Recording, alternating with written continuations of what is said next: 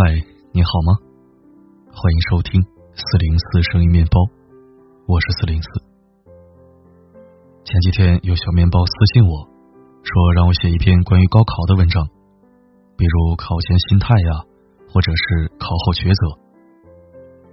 这样的文章我几年前写过一篇，那再写的话还是那几句话，所以我把之前写的链接放在了文章里和底部阅读原文里。你可以看完这篇文章之后，再去看看我原来写的文章。还有四天就是高考了，这就意味着上千万人和青春谈的恋爱就要结束了。提起高考这个词，我们就会瞬间进入一个场景：夏天，闷热的教室，头顶风扇盘旋，周围刷刷刷的笔声。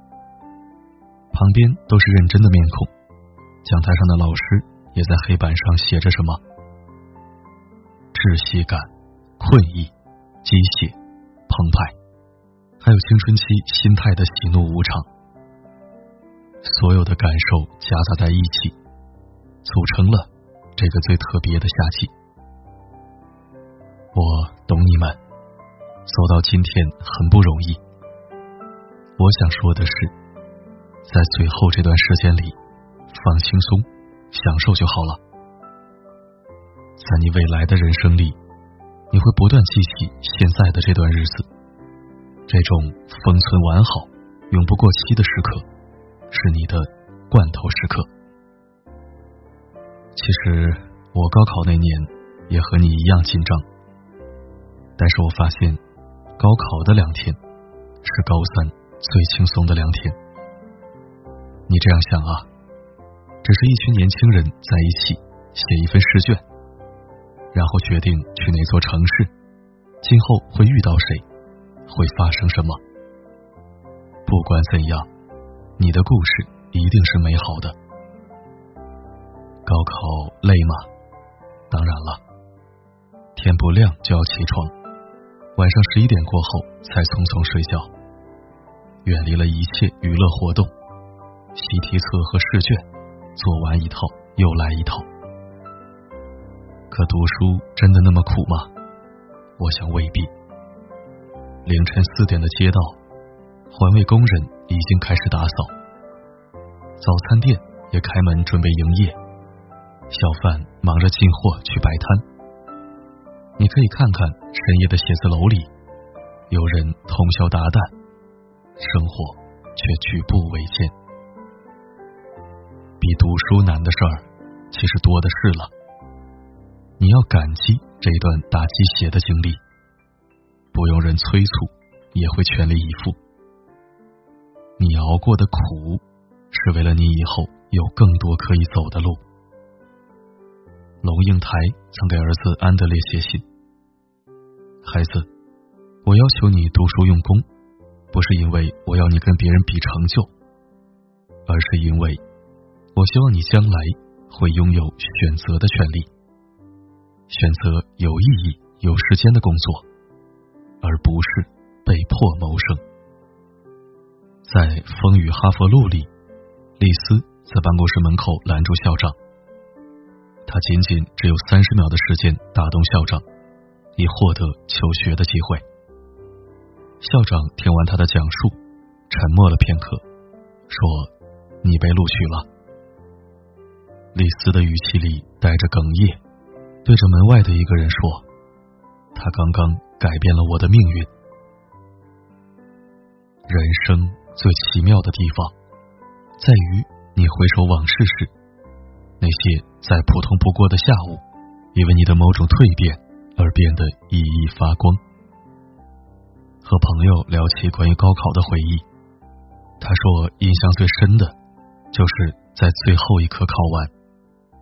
当时结束的铃声响起，他放下笔，看向窗外。他感觉一切都结束了，又感觉人生才刚刚开始。他是对的。往后的人生里，他经历过很多坎坷：生意上投资失败、离婚，甚至和亲戚因为一些琐事冲突。他回首之后这样感叹：“做个高中生真不错，至少不用想那么多。”有人在知乎上问：“大多数人为什么宁愿吃生活的苦，也不愿意吃学习的苦呢？”其中一个高赞回答是这样说的：“因为学习的苦需要主动吃，而生活的苦，你躺着不动，它就来了。”我想起之前有一次在路上见到一个几乎晕厥的女孩，女孩脸色惨白惨白，背着书包靠在一个便利店门口，不知道是被晒得中暑了，还是因为没有按时吃饭，额头上一直大滴大滴的冒汗。有一个好心的阿姨拿出纸巾递给她，问她怎么了，要不要陪她上医院看看。小姑娘。一边难受的快要睁不开眼睛，一边却在保持笑容，说：“我没事儿，我很好。”我一直以为高考是最艰难的一场考试，其实人生里哪次不是高考？哪段经历不难熬？熬过了必须的苦，才能过上喜欢的生活。我们花了那么多的时间去学习，去忍耐，去更远的地方，为的就是远离那些自己不想见的人，也不用做那些自己不想做的事。珍惜最后这几天吧，在你上知天文下知地理的年纪，多看看身边的人吧，毕竟未来你们很难聚在一起。未来可能有人发了胖，有人赚了钱，每个人都有了不同的人生，所以你要好好感受你们最后在一起的日子。毕业那天，很多人道别，说以后还会再见的。但是我有很多朋友，高考完那天，就是我们最后一次见面。你别害怕，也别紧张。该努力的我们都努力了，该做的也都做完了，那便没有遗憾。请你放松自己，剩下的交给命运。你的人生始终在你的手里。高考是一次机会，但不是唯一的一次。无论如何，终归有路。愿你如愿以偿，也祝你们成为喜欢的自己。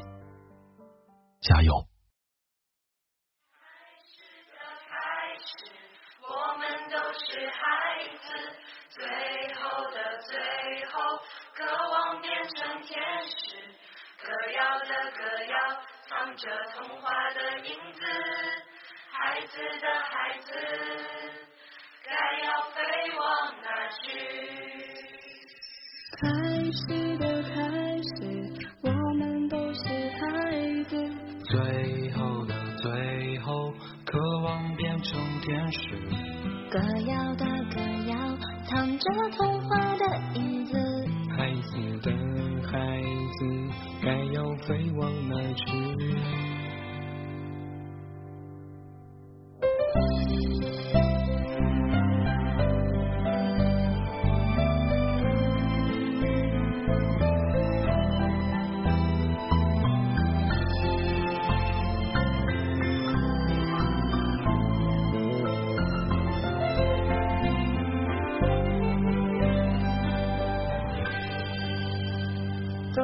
天，你若听见有人在说那些奇怪的语言，当某天你若看见满街的本子还是缺了线。